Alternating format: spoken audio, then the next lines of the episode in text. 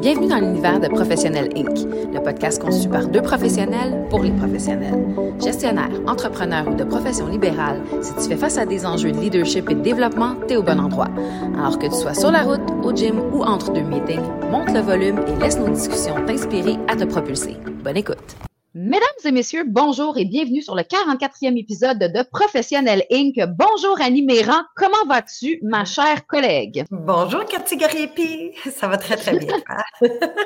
ça va toujours très très bien, ça va toujours très très bien quand on enregistre les épisodes de Professionnel Inc. parce que c'est une grande passion pour nous de faire ça, pour vous, chers auditeurs. Alors euh, aujourd'hui, on, ne fait pas exception et on vous, euh, vous entretient de quelque chose de vraiment passionnant en lien direct avec notre thématique bien entendu, comment lire une offre d'emploi pour y répondre avec succès? Et j'aimerais savoir, Annie, dans ton expérience globale de ressources humaines, parce que tu as eu à gérer euh, de l'embauche, euh, évidemment, dans, ton, dans, ta vie d'entrepreneur et dans ta vie de professionnel. Comment suggères-tu aux gens de déchiffrer les offres d'emploi dans le but de répondre à l'offre avec succès? Oui, puis tu sais, je veux dire qu'il y a probablement plein d'auditeurs présentement qui se disent Qu'est-ce qu'ils vont dire là-dessus? Tout le monde sait lire. Euh. Ah, mais euh, je vais vous dire que c'est le point que je, je, coach le plus quand je fais du mentorat pour le développement de carrière, euh, principalement là, dans, dans, les rôles que j'ai eus à travers ma carrière. Des gens de plusieurs départements venaient me voir, j'aimerais évoluer, as-tu des conseils à me donner? Et celui que je prenais vraiment le temps, c'était comment lire une offre d'emploi. Donc, euh, ce que je veux dire par là, en fait, c'est les gens ont tendance à regarder à l'interne, par exemple, euh, des titres. OK, ah, ben tel titre-là, ça m'inspire, puis c'est quoi le salaire qui va avec ce titre-là? Et là, c'est le type de recherche que les gens font. Ils se fient au titre, puis ils se fient au salaire. Donc, là, un titre, c'est juste un titre. OK? Ça, ça, donne une indication de ce que vous pourriez faire. Ça peut être prestigieux ou vous pouvez avoir une fierté d'avoir un certain titre, mais le plus important, c'est quel est le, l'essentiel des tâches que vous allez faire et est-ce que ça correspond à vos valeurs? Donc, si vous avez manqué notre épisode Comment bien se connaître, je vous invite très, très fortement à retourner l'écouter parce que ça va être important euh, de, de s'assurer d'écouter l'épisode d'aujourd'hui et aussi celui de bien se connaître. Tu allais dire un point, là, je t'ai vu. oui, oui, non, mais parce que ce que tu dis, c'est tellement important parce que, tu sais, faut pas, si on se met dans, dans l'autre chaise, qui est celui, mettons, du recruteur, tu sais, souvent, le titre, le titre qu'on va donner à une offre d'emploi, c'est pour aller chercher des gens, tu sais, ça va être alléchant. Donc, apprenez à décortiquer votre offre d'emploi. Effectivement, ça peut faire la différence entre postuler sur un poste qui vous intéresse pour vrai versus un poste qui, dans le fond, rejoint, rejoint absolument pas ni vos compétences, ni vos aspirations. C'est vraiment un très bon premier conseil. C'est pour ça que tu m'as vu réagir. Et effectivement, c'est en ligne directe avec ce, ce, ce premier épisode qu'on a fait sur bien vous connaître, parce que si vous voulez décrypter l'offre d'emploi de façon à être certain que vous appliquez sur quelque chose qui vous correspond, ben, il faut, de prime abord, savoir bien vous connaître dans, ce changement de poste-là. Oui, et moi, j'invite même les gens à imprimer euh, l'offre d'emploi, celle qui vous appelle vraiment le plus, OK? Euh, parce que vous allez en lire, scanner euh, un peu en diagonale, euh, plusieurs offres d'emploi. Donc, recherchez quelle est la tâche principale ou, ou dirais les trois responsabilités principales que vous croyez que ce poste est-ce que ça correspond à vos valeurs? OK? Parce que si jamais euh, le, poste, c'est principalement faire du traitement de texte ou des analyses dans Excel euh, et que ça correspond à peu près, mettons, à 80% du temps et vous détestez euh, vous êtes correct d'en faire, mais pas à 80% du temps. Ou par exemple, des présentations à des clients ou des présentations à des exécutifs. Donc, monter des présentations dans PowerPoint, c'est pas votre force. Vous êtes capable de l'apprendre. Tout le monde est capable d'apprendre un peu n'importe quoi, sauf que si c'est l'essentiel de ce que vous allez faire, le stress que vous vous rajoutez en plus d'arriver dans un nouveau poste, de sentir que vous voulez performer, de vouloir impressionner votre nouveau patron, votre courbe d'apprentissage. Commencez avec un poste qui va toucher à vos forces, vos forces et vos valeurs. OK? Donc, si par contre, il y a une portion de présentation et vous n'aimez pas PowerPoint, mais ça représente peut-être comme 5 à 10 de, des tâches, ben c'est correct, ça vous donne le temps de l'apprendre. En général, ils vont mettre dans la description de tâches les tâches, euh, les tâches principales en premier et les tâches plus, euh, je dirais, secondaires vers la fin. Euh, donc, c'est positionné en ordre, je dirais pas chronologique, là, mais en ordre d'importance. En ordre d'importance, tout à fait. Donc, dans un premier temps, apprenez à décrypter les responsabilités clés qui vont être demandées pour le poste. Ça va vous aider à comprendre en quoi consiste réellement le poste. Est-ce qu'il est senior, junior, ou est-ce qu'il se situe par rapport à vous, ou est-ce que vous êtes rendu aussi? Parce qu'encore une fois, je le répète, des fois, l'offre d'emploi est montée en fonction que le recruteur va aller chercher un maximum de candidatures. Il va mettre un titre alléchant et tout ça, mais si vous êtes senior, c'est un type de poste qui pourrait ne pas du tout vous intéresser et vice-versa. Et dans un deuxième temps, apprenez à décrypter les compétences qui sont recherchées. Euh, par, euh, par l'entreprise. Apprenez à lire entre les lignes et à comprendre quelles sont les compétences qui vont être recherchées par l'entreprise. Qu'est-ce que tu en penses? Ah oui, euh, tellement bien dit. Puis, tu sais, tantôt, je disais de l'imprimer, puis je vais vous dire pourquoi je vous suggère de l'imprimer. Il y a un petit exercice rapide que vous pouvez faire en prenant un surligneur, un crayon surligneur. Vous allez lire et sélectionner ou highlighter les mots euh, les mots qui vous appellent. Donc, des mots-clés, genre euh, euh, esprit d'équipe, leadership. OK? Peu importe les mots, sans, toutes les phrases, juste des mots qui vont. Je ne sais pas pourquoi, mais celui-là, j'ai envie de, le souligner. Parce que c'est la même chose quand les gens bâtissent la description de tâche. Ils vont mettre les mots importants pour eux. Ils vont mettre les valeurs associées au poste, au département, ou même à la, personne qui recrute. Donc, si vous êtes capable de faire ressortir ces mots-là, ça vous correspond à vous, ça va vous aider à dire Ah oui, ça, ça m'appelle vraiment. Qu'est-ce que tu en penses, Cathy? Ben oui, tout à fait. Puis, euh, c'est quoi, je trouve même que tu peux aller chercher une compréhension de la culture de l'entreprise à travers un offre d'emploi, si tu la déchiffres bien, euh, de la façon dont l'offre d'emploi va être montée, puis quels vont être ces, ces points clés-là qui vont être mis de l'avant, peut vraiment te permettre de comprendre les valeurs sous-jacentes de l'entreprise, puis te donner peut-être le goût d'aller faire une petite recherche plus approfondie sur l'entreprise à proprement dit, avant, mettons, de toi préparer ta réponse à l'offre d'emploi. Parce que je pense que euh, de, l'imprimer, de highlighter ces mots-là, d'aller chercher des, des, des trucs clés comme ça dans l'offre d'emploi, ça va être un outil euh, très puissant pour préparer ta réponse à cette offre d'emploi-là, parce que je pense que c'est un peu ça qu'on veut vous amener aussi aujourd'hui dans l'épisode. Utiliser l'offre d'emploi pour y répondre. Combien de fois tu as reçu, en tout cas moi personnellement, c'est par centaines, là. la réponse est par centaines.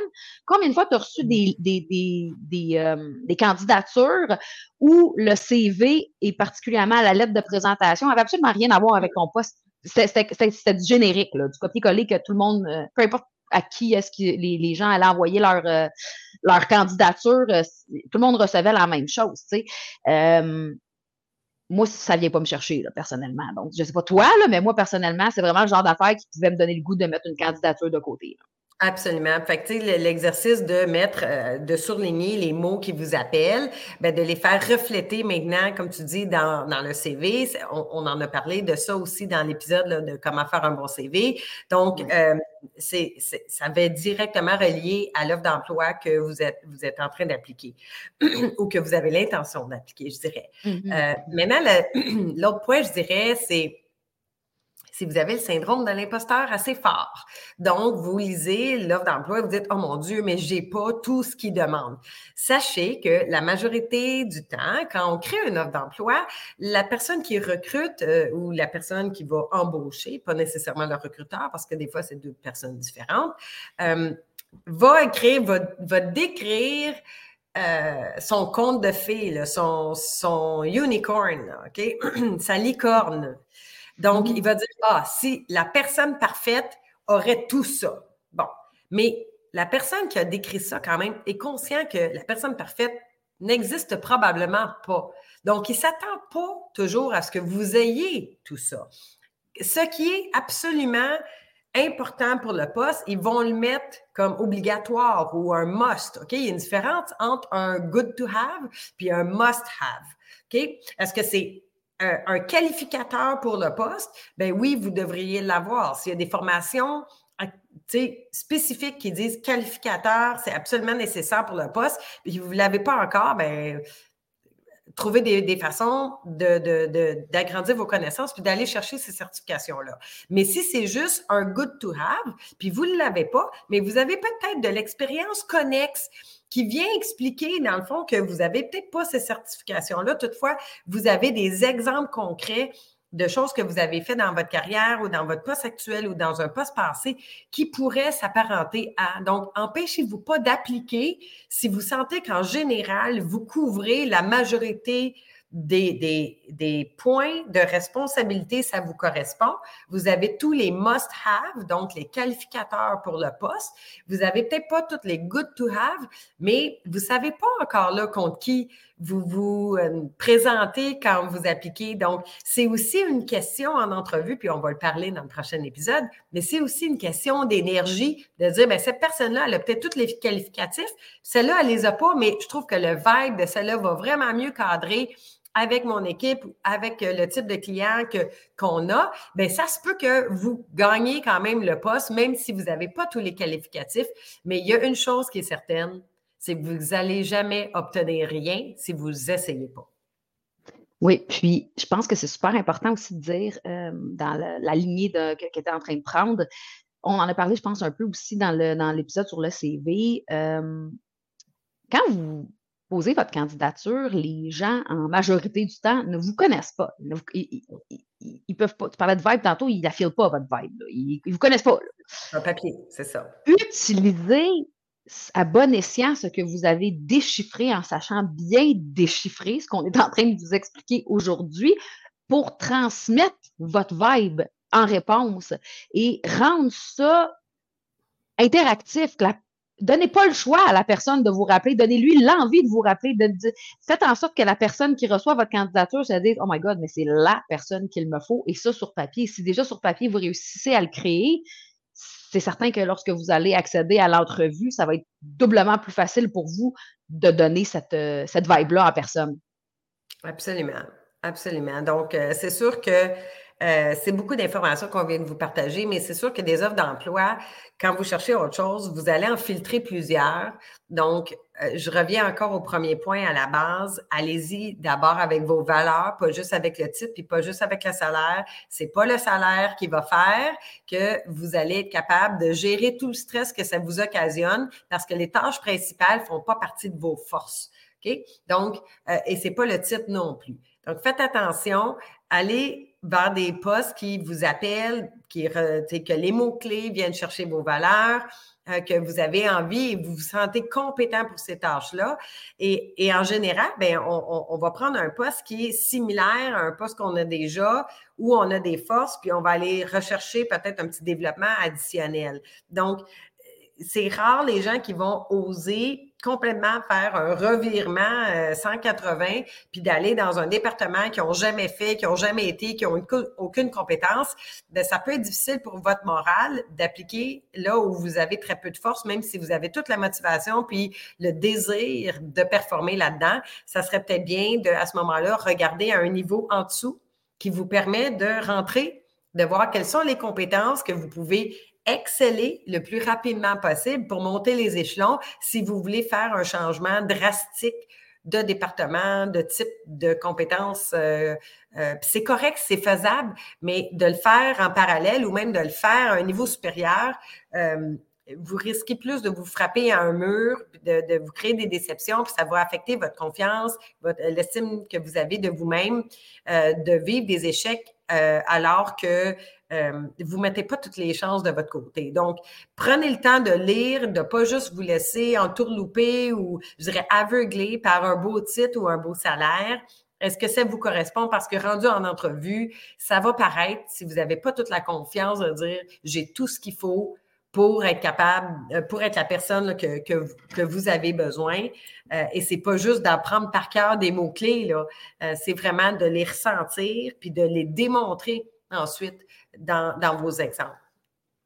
Ce sont tous d'excellents conseils qu'on vient de donner à nos auditeurs, je crois, et j'aimerais, moi, en terminant, parler à nos recruteurs et aux gens qui font du recrutement et leur dire, quand vous créez vos descriptions de poste spécifiquement pour des annonces et pour des euh, postings d'offres d'emploi, prenez 30 secondes pour vous relire dans la peau d'un candidat. Essayez de vous mettre dans la peau du candidat pour essayer de voir quel genre de candidat vous allez attirer avec le type d'offre que vous euh, avez écrit.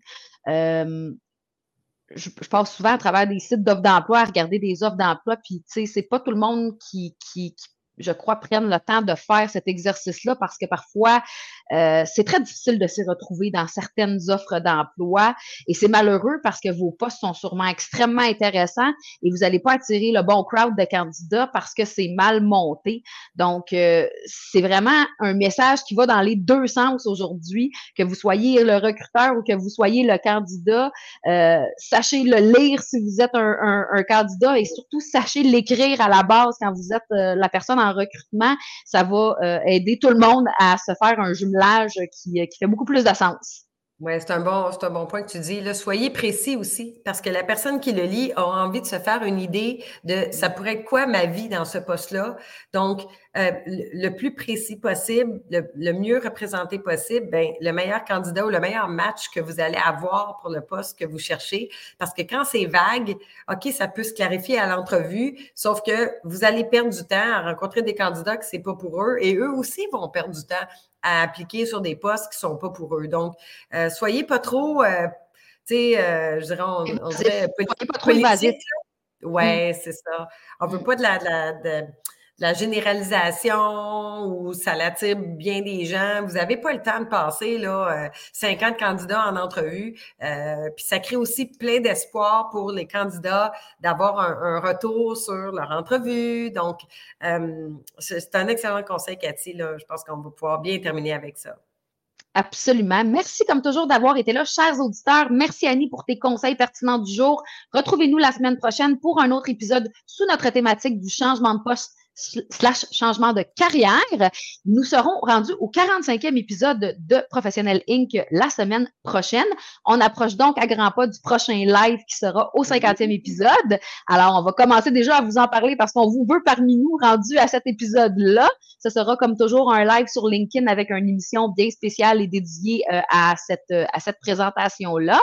Et d'ici là, comme toujours, si vous voulez avoir plus d'informations sur Annie ou sur moi, N'hésitez pas à, consulter nos sites, Internet. Evolide pour Annie Expert Réunion Ease pour moi. Et sinon, ben, nos plateformes, LinkedIn, on est joignable sur LinkedIn toutes les deux via euh, message direct ou comme vous le faites euh, déjà en ce moment, euh, joignez-nous sur Professionnel Inc., soit sur la plateforme LinkedIn ou soit à info à. Ça nous fait toujours énormément plaisir de vous lire. Vous nous écrivez de plus en plus. On reçoit de plus en plus de messages et d'amour de votre part. Merci pour tout ça, chers auditeurs. Merci, chers auditeurs. On a très hâte de vous rejoindre au prochain épisode et merci à toi, Cathy. Merci. Bonne semaine.